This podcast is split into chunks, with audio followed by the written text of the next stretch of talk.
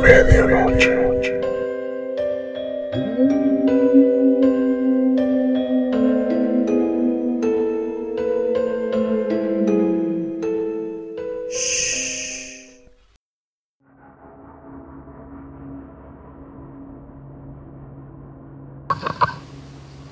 Hola, ¿qué tal? Buenas noches, bienvenidos a un episodio más de Voces de Medianoche. Mi nombre es Eduardo Cantú y es para mí, como todas las noches, un honor darles la bienvenida a un nuevo episodio. Esta noche, primero, antes que nada, quiero agradecerles a todos el apoyo que me han dado en redes sociales, en mi página de Facebook y aquí en Spotify. La verdad sigo impresionado de la aceptación que han tenido estos pocos capítulos y pues muchas gracias a todos ustedes por los comentarios que me han hecho llegar. Este, se los agradezco mucho, de verdad.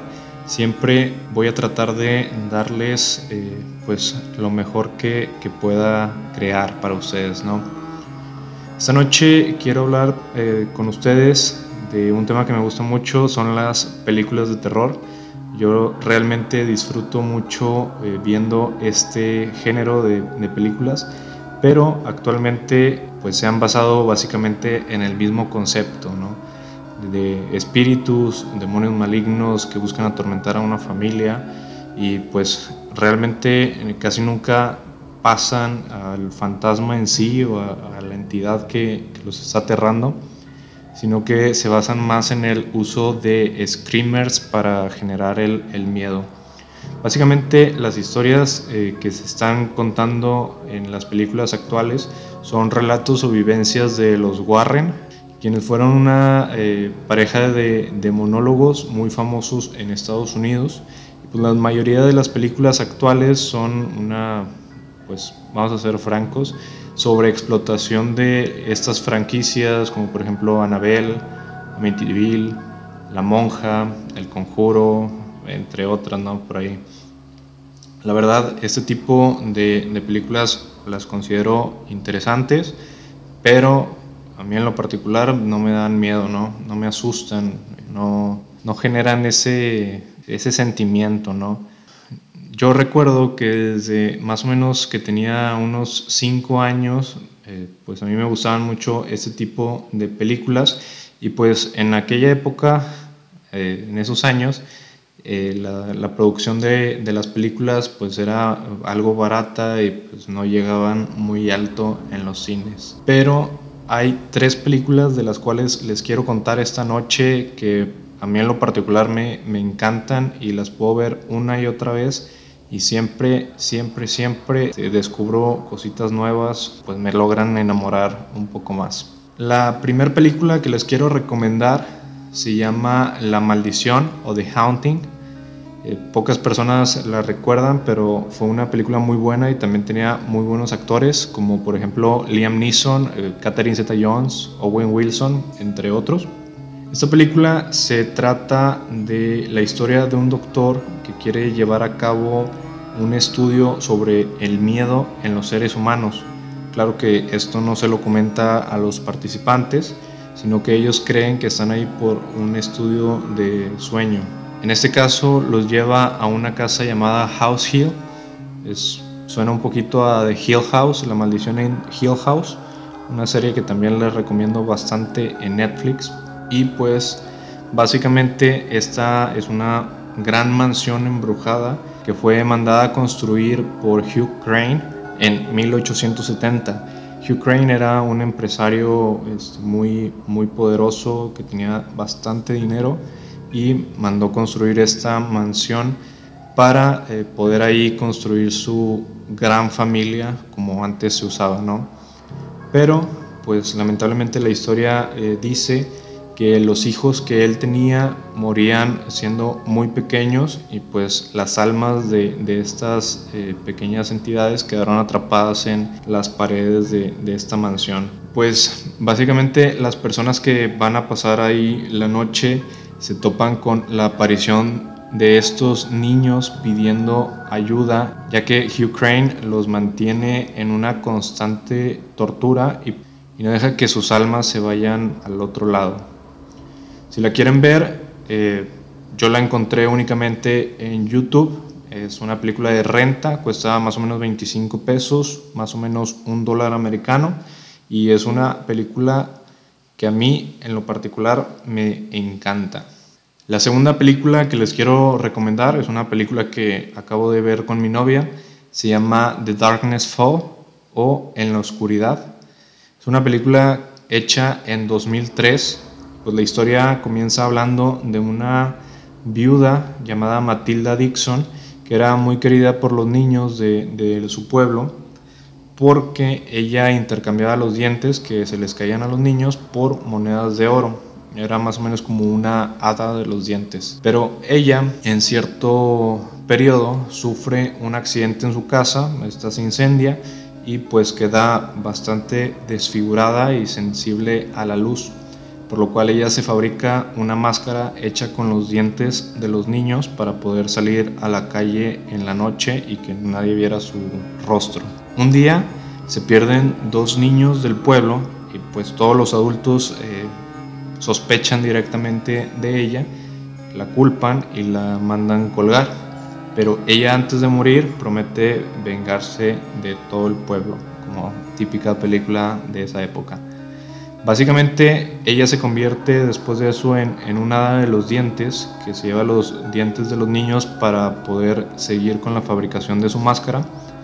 Y pues la historia les dice a los niños que cuando pierdan los dientes los pongan debajo de la almohada y no abran los ojos cuando sientan que está en su habitación. La historia de toda la película es de un niño llamado Kyle que pues se despierta justo cuando ella está en la habitación y pues la, la, contraparte o lo que le va a pasar o lo que dice la historia que le va a pasar es que pues ella lo, lo va a matar pero Kyle logra salir corriendo de su habitación huye, se mete al baño donde está la luz encendida, ella no puede entrar a, esta habitación, al baño, y pues la mamá del niño escucha un cierto ruido, se despierta y pues la, asesina. Después de esto es, es, básicamente la historia del chico tratando de, matar a esa entidad, lo cual es una muy buena historia con efectos especiales pues de la época, ¿no? De 2003, pero la historia es una joya. Esta película solamente la logré encontrar en Play Movies de Google. Cuesta 80 pesos, más o menos unos 4 dólares, y pues se la recomiendo bastante. La tercera película que les recomiendo es El barco fantasma, que también es más o menos de aquella época. Esta película se hizo en 2002. La película es sobre un transatlántico que en 1962, mientras todos los pasajeros estaban bailando en cubierta, sufre un desperfecto y un cable atraviesa la pista de baile, matando a todas las personas instantáneamente todos, excepto una pequeña niña que por su estatura pues el cable no la logra alcanzar.